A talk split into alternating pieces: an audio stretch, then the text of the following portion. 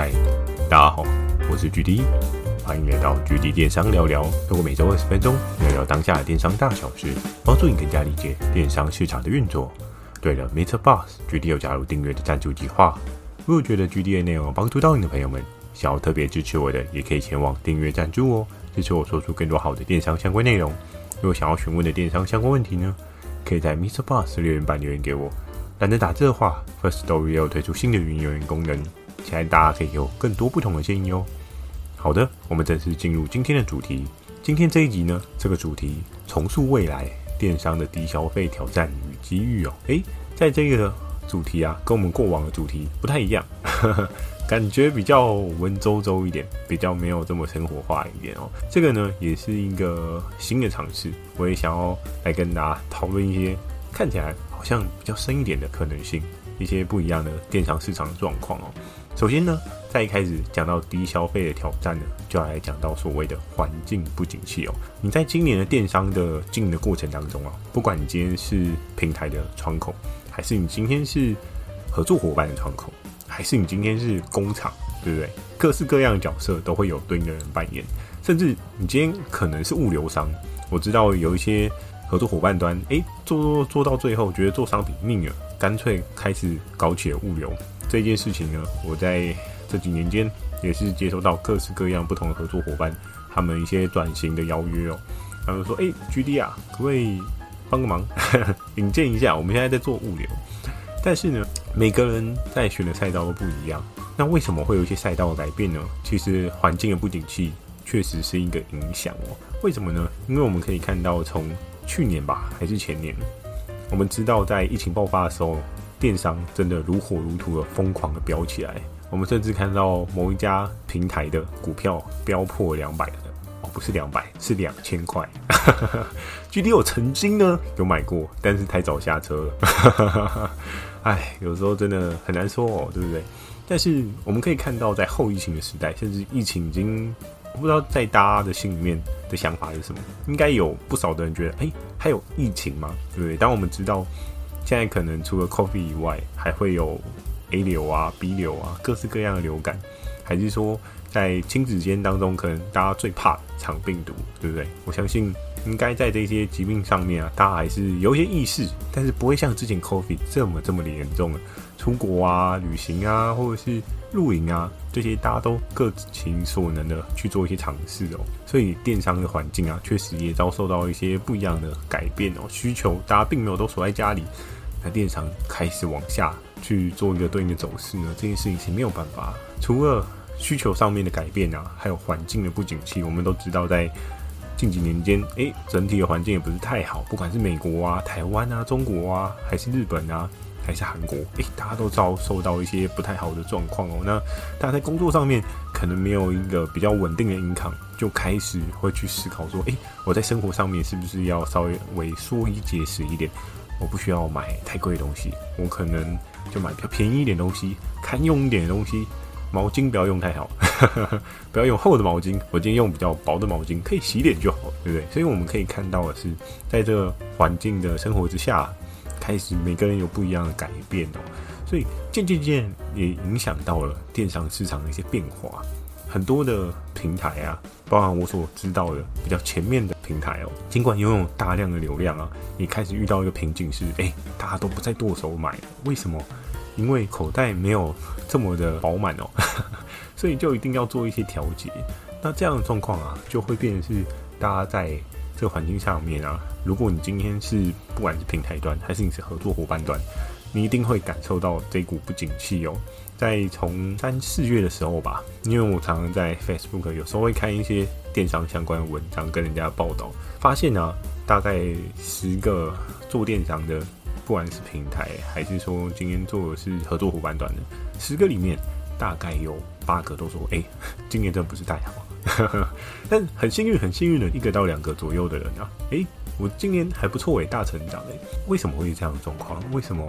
诶，他跟你不是都一样做电商，为什么他会这样？maybe 他的选的课题跟你不一样，他的课题呢，可能刚好是在疫情过后可以顺顺走的课题哦。但是有一些人在疫情的这个区间段啊，大家都在 promote 在于那些突然爆发的需求，我觉得这个需求是。很快的可以让你看到成效，就像是股票当中你抓到标股，应该很多人都很开心吧。但是你今天没有办法好好的打底啊，甚至需求量不是打底的状况，它是一个暴冲的状况。你知道有时候开心的很高啊，就像是云霄飞车一样，到最高的点的时候你会最害怕，到最低的点的时候你会相较平静。所以拉升的爆量需求啊，迟早都会有回归现实层面的状况哦，除非未来的荣景都是一直是这样子，不然它一定会有对应拉回的可能性。所以在景气不是太好的状况啊，我们就可以看到在这一年啊，诶，电商的消费力道开始有一些变化啊。有一些人开始觉得，哎、欸，我今天东西不能卖那么贵，我应该要去做一些客单的，因为大家没有这么多钱。那曾经我也有跟一个合作伙伴，近期也有稍微聊到哦，我那时候就跟他讨论到说，哎、欸，最近我有看到一些还蛮特别的对应商品哦。那这个商品呢，其实那个合作伙伴也有做，然后说，哎、欸，但是他可以卖这么贵耶，你有没有思考过找跟他差不多的东西，还试试看卖那么贵？那那时候呢，这位合作伙伴他就跟我讲。他说：“GD 啊，不是不想试啊，只是现在试的话，那么高客单，我们很难去抓到它的流速哦。那它流速不好的话，其实是对于一些大公司来讲是需要去思考的哦。因为假设你今天是一个小企业体啊，你可能不会有人员成本的问题，所以你就不会想要去拼流速。但是你今天如果是一个比较规模的公司，假设你今天是一个二三十人，甚至你今天是一个上百人的公司。”哎、你今天尽管你单一笔订单的利润是好的，可是它的流速不够快的话，它没有办法堆积起来那个经济效应的话，其实对于他们的人力成本上来讲是没有办法获得 cover 的哦。所以在那个时候啊，我就开始意识到啊，其实真的每个人对于电商的打法都不一样，有规模的人会有有规模的打法，但是没有规模的人会有没有规模的打法。所以接下来就要跟大家聊到的是，哎、那在这样的状况呢，你应该要拼流速还是含金量？其实，在前面呢、就大略的跟大家提到了这个问题的答案。哎、欸，你今天的人员规模是大还是小？这就会影响到你应该要拼流速还是拼含金量哦。但是呢，在现在的电商世界当中啊，要拼流速真的不是这么简单。为什么？因为你今天要拼流速啊，不是指单单的价格有极度破坏力而已。今天价格有极度破坏力，但是你对应在经营的渠道，它没有量哦，不好意思哦，那它流速也会也是起不来哦。所以啊，整个经营策略上面啊，真的要稍微思考一下。第一个，商品的需求它是不是在一个火红的成长的状况？在成长的状况，你才有拼流速的可能性哦。就像是啊，在疫情年间，你今天如果口罩做一个超级无敌的下杀，哇，那是不是爆炸？甚至它根本不需要下杀，它就可以爆炸了。但是啊，在后疫情的时代，如果大家真的有去看，最近我们家又补充了新的口罩，哇，天哪，一盒平均起来不到七十块，我就想说，哇，这个一定百分之大概九十九点九应该是厂商出清了吧？他可能做了太多的库存，他必须要做一些去化。所以在这个过程当中，我们就可以看到，到底是要流速还是要含金量这件事情，真的是取决于你的公司规模。假设你今天规模是很大的。你真的是哇，动辄就要养个二三十个人，人事成本管销压力压得你喘不过气来，那流速就真的还是必须要拼一下。可是，在拼的过程当中，你可以检视一下含金量哦。假设你今天多卖一个啊，跟你只卖一个的对应利润额啊是一样啊，意味着你需要获取到两倍的消费者，那你才可以获得一样的含金水位哦。其实这件事情是很可怕的哦。你同样的目标，你需要多做一次工，你才可以。得到一样的结果，这是不是好的？你就要去思考，因为你多一个步骤，多出一次货，你甚至会多做错一些美美嘎嘎。比如说忘了贴标签，诶，不小心被商检局抓到，就被罚，对不对？之前有跟大家提到，哇，今年商标这件事情也是闹得沸沸扬扬的。所以在流速跟含金量的部分啊，你就要在中间做一个拿捏，不要太 promote 于单一个领域哦。你在流速跟很尽量要抓一个比较适合你的 balance 出来。那最后呢，既然遇到这种低消费的挑战啊，你应该要做的最重要的事情是什么？这件事情真的真的很重要，但是我相信应该有蛮多的人不见得可以完成的哦。就是你必须要搞清楚你的客人是谁。我们知道在做电商的过程啊，尤其在新手小白的阶段，大家在做商品的时候，你一定第一个想法就是哦，没关系啊，我今天就是东西上了，然后我今天在一个比较有流量的平台，假设你今天在虾皮，你疯狂打广告，对不对？然后找到你的对应的受众去买单。但是呢，如果可以的话，你应该要在做的事情啊，是你要搞清楚你的客人是谁哦。常常我们都会在想啊，这东西这么贵，要卖给谁？可是有时候啊，真的有这一群人存在，只是你不认识他而已。市场上的各式各样的商品都一定有它的需求，才会有它的存在哦。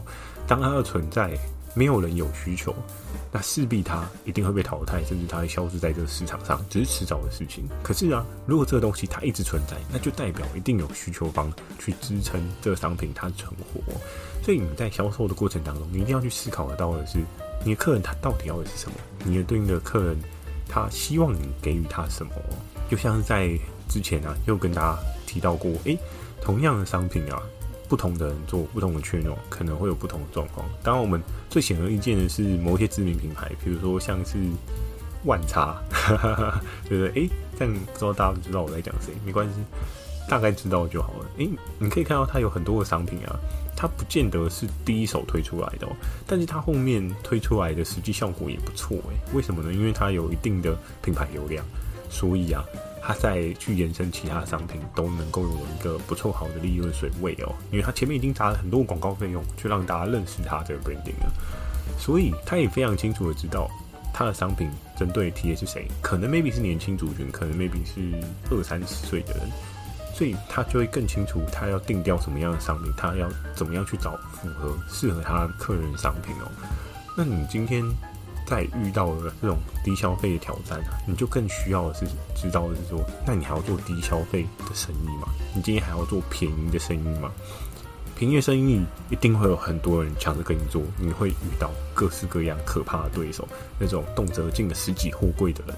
就是你的对手哦，所以在面对这么强大的对手的过程当中啊，你必须要研究比他更深入一点，你要更清楚你的客人是谁，你才会知道是说，诶，你端出什么样的菜，这群人他会愿意买单。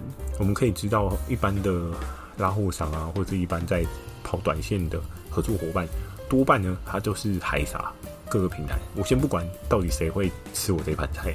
但是我觉得海撒，可是当你今天知道你的 TA 受众他要的是什么，你可以精准的给予的时候，那相对来讲的话，你就可以凝聚一些比较高客单的东西，甚至你这一些商品 setting 啊，是针对比较高消费族群的人去做一些 setting，你找到高消费族群他的生活痛点，就比如说你今天在做一个对应的单品好了，这单品它可能在市面上充斥各式各样很便宜、很便宜的价格。但是在很便宜的价格，你就没有办法做贵的价格吗？嘿，最近距离我就观察到类似的例子，我就觉得非常有趣哦。大概至少这个单品在虾皮有个二三十个卖家跑不掉了。二三十个卖家里面啊，大概有二十八个卖家都是卖低于一百块，但是呢，却有两个卖家卖高于一百块。高于一百块还不打紧，更可怕的是它是高于一千块。诶。听到这个，应该很多人都觉得很傻眼，对不对？那一千块的没人要吧？买的人是盘子吧，对不对？他到底要卖给谁？哦，非常有趣的是，当然我知道那种一百块以下的流速非常快哦。可是你知道吗？我稍微计算了一下，卖一千块那个人啊，他的利润啊是远超过卖一百块以下的人，非常有趣吧？但这就是在电商当中，你必须要仔细去抽丝剥茧去了解那个卖一千块的人，他面对的是什么样的人。那你就有机会可以打造出属于自己适合的商品哦，你甚至可以做电商不要这么的辛苦。诶、欸，讲到这边，我相信一定会有很多人感到非常的有兴趣哦。嗯，但这是一个秘密，秘密就是秘密，不容易剧透给大家。如果真的大家很有兴趣的话呢，可以在下面加一，我再看回应的人数多不多，我再跟大家做一个分享哦。好的，那今天的这一集呢，就简单的跟大家分享到这边哦。如果喜欢今天的内容，也请帮我点个五颗星。如果想要询问的电商相关问题，也欢迎大家到 MixerBox 留下你的反馈及问题，或者 Festo 语音留言给我。如果觉得 GD 的内容有帮助到你的朋友们，想要特别支持我的，也可以前往订阅赞助哦，支持我说出更多好的电商相关内容。或是你可以在我的影片上面帮我点个赞，也是一个不错的选择哦。毕竟点赞也不用钱嘛，就是花你的一根手指头的时间而已。那我在 Facebook 跟 IG 不定期的分会分享一些电商小知识给大家，记得锁定每周二跟每周四晚上十点的 GD 电商成长日记，还有每周日晚上的 GD 电商聊聊哦。那今天这个问题呢，就是要问大家，你遇到这种低消费的环境啊，你打算怎么样撑过去这一场困境呢？也非常期待大家可以分享一些各式各样有趣的答案哦。祝大家个美梦，大家晚安。